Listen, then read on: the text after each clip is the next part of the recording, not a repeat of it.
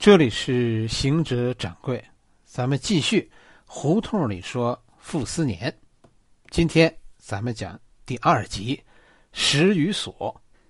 本节目由西云果蔬粉赞助播出。为了健康，大家跟着掌柜，咱们一起走北京。上回说到北大的过去。啊，北大的前身啊，叫京师大学堂。哎，这是北京大学名字的由来。以前叫京师大学堂。戊戌变法那年创立的京师大学堂，当时的设想是双轨制，就是科举制和大学教育，哎，把它们分成两个系统。科举呢是按照咱们传统的国学。哎，这个方向在走，而学校教育呢，就是按照西学，按照西方的教育方法，哎，培养学生，这就是走的，走的西式教育，这就是京师大学堂。戊戌变法虽然后来后来失败了，是吧？但是京师大学堂这种西化的学校的方式被保存了，原因是什么呢？其实，京师大学堂。这个在戊戌变法中当中创立的学校，能够在戊戌变法以后被保存下来，这件事是值得我们深思的。为什么会这样？原因就是当时所采取的西化教育和我们科举的国学教育这两者不冲突。一八九八年戊戌变法。北大成立，那个时候北大，北大的西化教育是表面文章，那种西化不是真的西化，而是用西方的话讲中国故事。你明白吧？但是即便如此，就是形式上的西化，骨子里当时，哎，还是国学，就这样的东西，都不被社会认同。到一九零零年。北大关闭了，大概从一九零零年，北大关闭了两年多，将近三年。为什么？就是因为北大教的是西学，老师当中有很多是洋人。一九零零年是义和团，义和团运动，哎，社会上普遍的，包括朝廷当时都都仇视西方，恨北大。一九零零年，随着清朝政府离开北京，这不是八国联军来了吗？北大就就跟着就关闭了。到一九零三年，一九零二年皇帝回来的，是吧？光绪和和这个回到北京，哎，到一九零三年北大又又重新开张，那个时候就叫京师大学堂。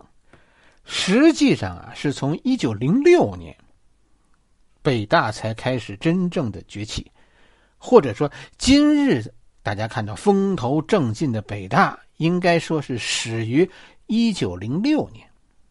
北大从一开始就跟普通学校不一样，它就是所谓的最高学府。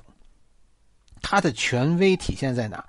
体现在这个学校发的文凭和别的学校不一样。从一九零六年开始，是吧？北大发的文凭就相当于举人和进士。大学毕业的，在北大大学毕业的，当时就算是举人，是吧？研究所毕业的就是进士。这是一九零六年，慈禧老佛爷进行的改革。这是做官的凭证，是不是？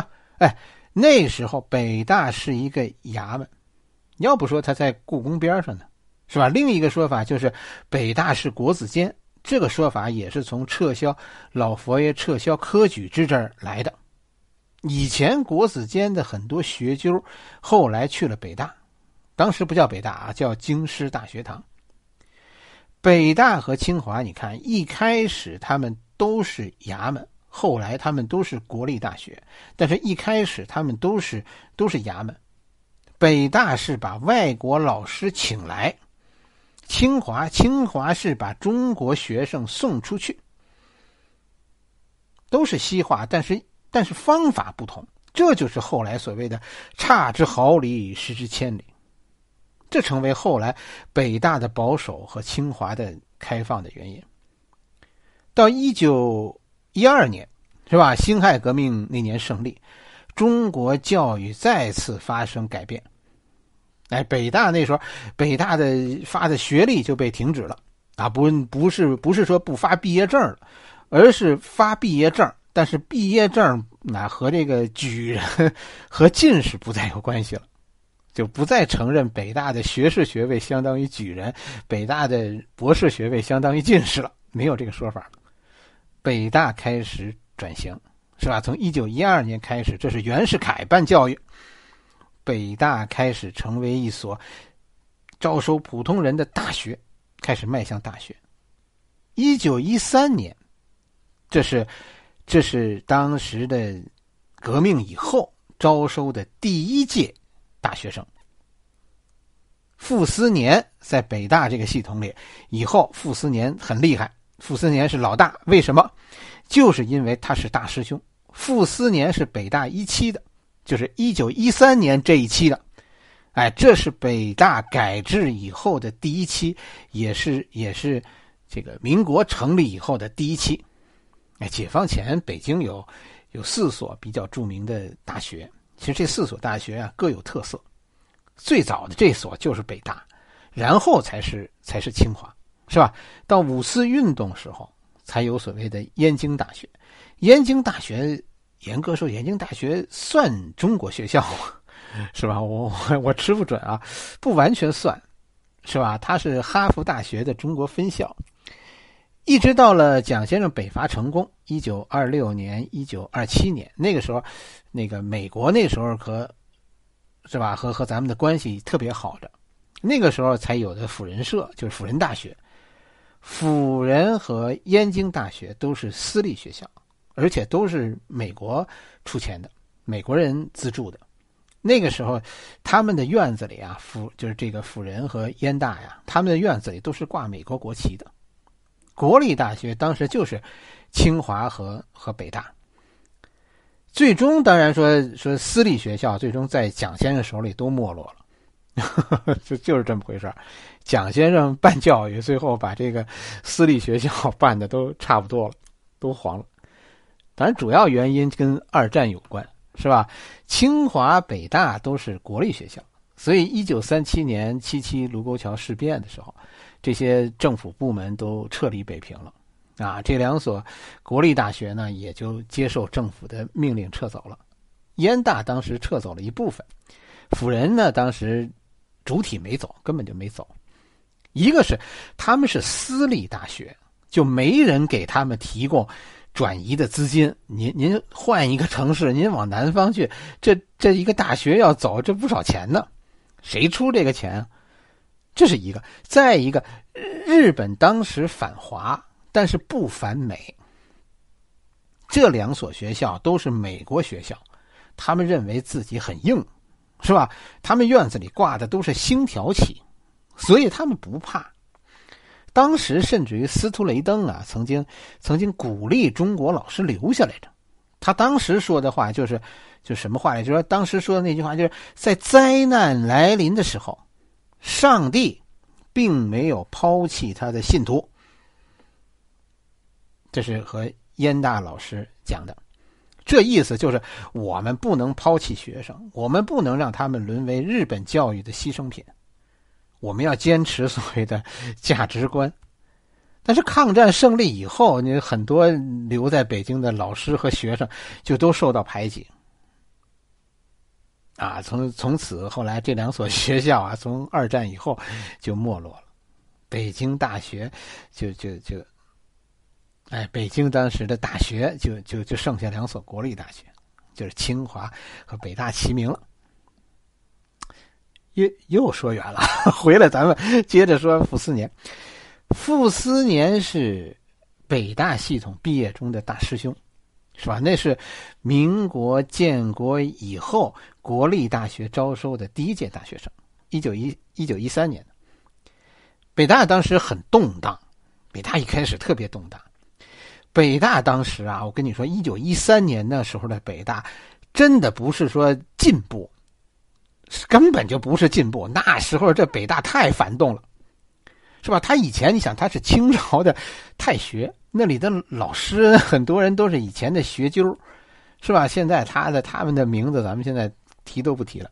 但是当时我跟你说，全国最保守的西式大学就是北大。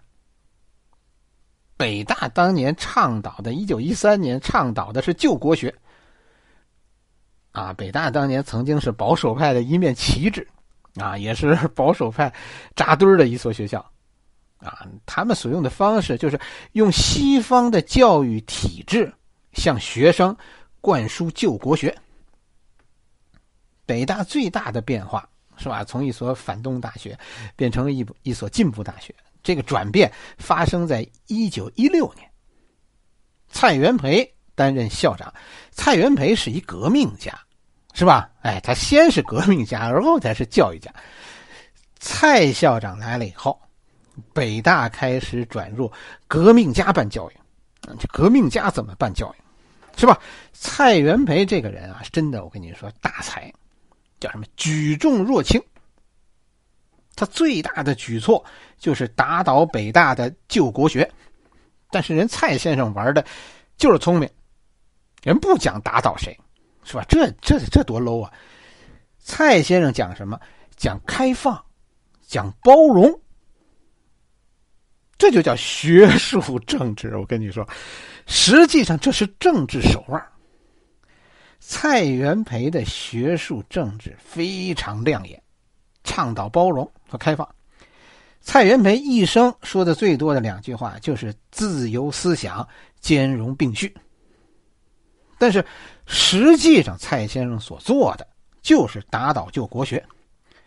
北大开始大量的启用带有新思想的人担任老师，什么陈独秀啊，什么胡适啊，李大钊啊。可是同时呢？启用这样一批自由思想人的同时啊，跟那些老教师讲什么？讲包容，然后然后鼓励新老师批判旧国学，这叫什么？这叫自由。什么意思？包容就是你们这些老派的人不能张嘴，你们张嘴就那就不包容了，是吧？自由就是别人可以骂你，因为他有自由。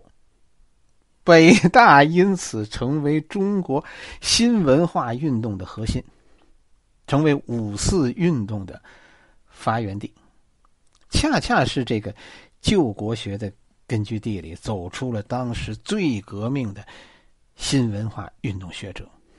北大精神是什么？是吧？掌柜觉得从根儿上说，北大精神就叫战斗精神。所以这就形成了后来清华和北大两个风格的近代学术，都是新思想。北大叫叫什么叫北大精神是吧？北大没有校训，北大叫北大精神。清华是要清华校训。虽然都是自由和独立，但是，哎，以以这个为目标，对学生进行新文化教育，这是目的，让学生摆脱旧国学。似乎你看着他们初心一致，但是其实跟大家说，从后来的实践上来看，完全不同。教育这东西就是差一毫厘，失之千里。清华最后是学术战胜了政治，清华后来的风格就是不问政治，是吧？陈寅恪就是就陈寅恪那样的隐士型的学者。北大的风格最典型的就是胡适。是吧？胡适那样的学者风度的政治家，但是其实他们源自最早的初心，都是学术的自由和独立精神，都是想摆脱旧思想的束缚。哎，其实最终啊，他们谁也没有成功。陈寅恪，你仔细看，陈寅恪不过是是卫星，地球同步卫星，是吧？始终围着地球转，但跑不了，摆脱不了旧文化。胡适呢，那就更是，胡适是个向上的抛物体，最终又落回了地面，都没有真正的能够摆脱旧文化，更不用说改造改造旧世界了。怎么又又说政治了？最近不知怎么了，这是这是闯祸的节奏。掌柜很爱北大的。是吧？只是，只是咱们讲讲傅斯年的时候绕不开，不讲傅斯年啊。不讲傅斯年，你你下边我说怎么讲顾颉刚啊？是吧？怎么讲钱穆？是吧？你说他们和和傅斯年的矛盾都是个人恩怨，我觉得这是对大师们人格的污蔑。他们争的，他们争的其实都是大事，是吧？最根本的学术上的冲突，而不是个人的恩怨。你只有把他们把这个把这个傅斯年的问题说清楚，而后你才能明白其他人。他们骨子里其实追求的是不同的学术，这个你要是分不清，你看他们谁最后都是模模糊糊的。你只有明白他们他们的不和是一种根本的学术思想、学术宗旨的分歧，你才能明白到底他们之间为什么总也走不到一块儿去。肯定的说，傅先生的人生啊，他的强项是能够平衡各派势力。傅先生一生干了几件别人可能都干不成的事，是吧？掌柜想了想，我想起三件。第一件就是五四运动，啊，傅斯年成功的领导了当年的游行。第二件就是创立这个国史所，是吧？哎，走走这个就就这个这个，在当时的中国，在那么一个混乱的局面下。能够旗帜鲜明的高举主旋律大旗，哎，这是第二件。第三件就是在台湾创立台湾大学。那咱们说说傅斯年人生中的这些大事儿。刚才咱们说到一九一三年，是吧？一九一三年，傅斯年考入北大。五四运动以后，傅斯年就就出国了，是吧？哎，这当时啊，说到傅斯年出国，当时还有非常有趣的一个传说。因为这傅斯年在北大其实表现的太抢眼了，山东当地的政府呢，一九一三年时候不许他走，因为什么？害怕他们去英国呀，再再因为什么事儿啊，上演一把火烧赵家楼，啊，再把白金汉宫点了，真事儿，我跟你说，是吧？哎，这 真事儿，当时真的就是这么这么直截了当的告诉傅斯年的，傅斯年。出国以后呢，一直到一九二六年，傅斯年才回国。真的说不清楚傅斯年在在国外学的是什么，太杂了，是吧？反正后来说，据说他取得学位的科目是比较语言学。一九二六年傅斯年回国呢，是因为那一年啊，中山大学扩充扩充系，啊，学校扩充出几个系来。哎，现在的中山大学最厉害的可能也是语言学、历史学和语言学，是吧？这两个系都是傅斯年当年一九二六年回国的时候创建的。一九二六年，中山大学要要扩充学科，哎，傅斯年当时被请回来担任公这个中山大学，广州的中山大学，哎，就就开设的历史系和语言语言学系这两个系，傅斯年当主任。傅斯年最擅长的就是建立。是吧？他一生最擅长的就是建立建立新的东西。哎，他就是建立了中山大学的这两个系，有了这个学术阵地，啊，就以中山大学为基础，傅斯年跟着就创立了咱们这一集的标题，是吧？史语所，历史语言研究所。以后这个历史语言研究所成为附加班。啊，你可能嗯没听懂是吧？历史语言研究所简称叫史语所。哎，这这个名字我跟大家说，不断的会出现在一九二六年以后中国学术界的历史当中。这是一九二六年，是吧？傅斯年在中山大学建立的史语所，到一九一九二六年创立的史语所，一九二八年。一般，一九二八年，这个中山大学的历史研究所，就这个史语所，被当时蒋先生的民国政府，民国政府的科学院叫中国研究院，中研院，收编为中研院下属的历史语言研究所。什么意思？国家出钱。跟着这个所，跟这个所有关的其实是三个人物：蔡元培、胡适和傅斯年。在当时，这三个人在思想上都是和蒋先生保持一致的。换句话来说，哎，他他们首先是是代表一派历史学家支持中央，进而呢，史语所作为中研所的一个重要学术单位，他代表中研所支持蒋先生。他们是蒋先生所所建立起的所谓主旋律声音。当然，他们他们都是领领国家工资的。这三个人勇敢的竖起了一面代表主旋律的大旗，主流和非主流是吧？咱们现在的话就叫主流和非主流。陈寅恪他们始终都是非主流的，而傅斯年从一九二八年史语所归入中研所开始，中研院开始，是吧？他们从那个时候开始，傅斯年成为一个主流学者。主流非主流，咱们说的这都是蒋先生的、蒋介石的视角。是吧？蒋先生的视角分为主流和和和非主流，这是我们说的政治学术，为政治服务的学术，以及史语所。史语所就是一个典型的主流学术团体，由国家供养，啊，学术为国家服务，甚至于蔡元培、胡适。傅斯年一度被一度被认为啊是为蒋先生马首是瞻的，是不是呢？是吧？咱们嗯，以掌柜的学识不知道，反正现象就是他们和蒋先生的分歧都是在小事儿上。每到关键时刻，傅斯年一定是旗帜鲜明的支持蒋先生的。到一九三一年以后。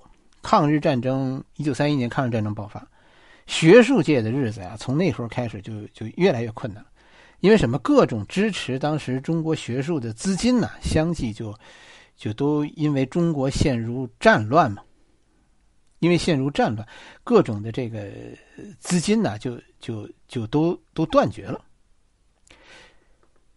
那个时候，石语所在在北京，就是咱们说的北海，在北海办公。啊，在北海里办公，十余所在当时一下子就成为一个很热门的单位，因为民间学术研究现在都没有资金了，是吧？哎，就是，哎，中研所当时不缺钱，有一些经费是铁杆庄稼，那个时候就就就是他能，他们发的工资比较高。你一定要把要把这个傅斯年的思想和陈寅恪的思想进行对比。你才能明白对傅斯年的争议在哪儿。很多人不认同他，就是就觉得他又跟祖上一样被被招安了。你看他这个“水泊梁山”啊，这个话呀，其实你得这么理解：他他宋江 又被招安了，而且他跟他家祖上一样，他他又是第一批进士。更难听的话我就不学了。是吧？他家祖上是大清国建国的第一批进士，他是一汉人。当时很多人反对蒋先生，所以这傅斯年也就不怎么得人心。你明白了吗？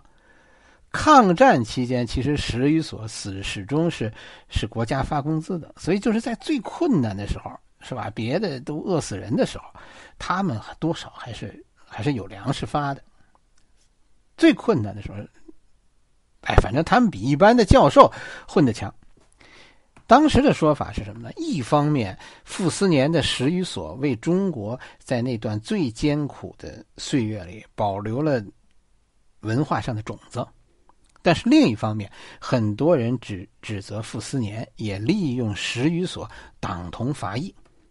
史语所以后成为傅斯年个人的工具，支持我的就进所就领工资，反对我的我就不让你进。抗战胜利以后呢，这傅斯年曾经作为教育界的接收大员来到北京，这是，这是很多人跟他冲突的一个，后来一生冲突的一个重要导火索。傅斯年对对当时所谓复逆的北京教育界进行了清算，他清算的高潮就是清算周作人，鲁迅的弟弟。周作人后来因为汉奸罪被判刑两年。不仅仅是周作人，当时，当时燕大很多教授都遭到了清算，甚至这种清算波波及到日本占据北京期间毕业的学生，燕大毕业的学生。我们，呃，咱们历史那边 是吧？自说自话的掌柜那边正在讲黄巢，黄巢死了以后，他的很多妃子啊也遭到清算。是吧？就是皇帝审问这帮人，问这帮女的：“你们为什么附逆？啊，你们为什么跟着皇朝造反？”这些女孩当中啊，有一个非常勇敢的，她说了一句在历史上非常有名的话，就是“狂贼凶逆，国家以百万之众失守宗跳。”拨迁巴蜀，今陛下已不能拒贼，则一女子，置公卿将帅于何地乎？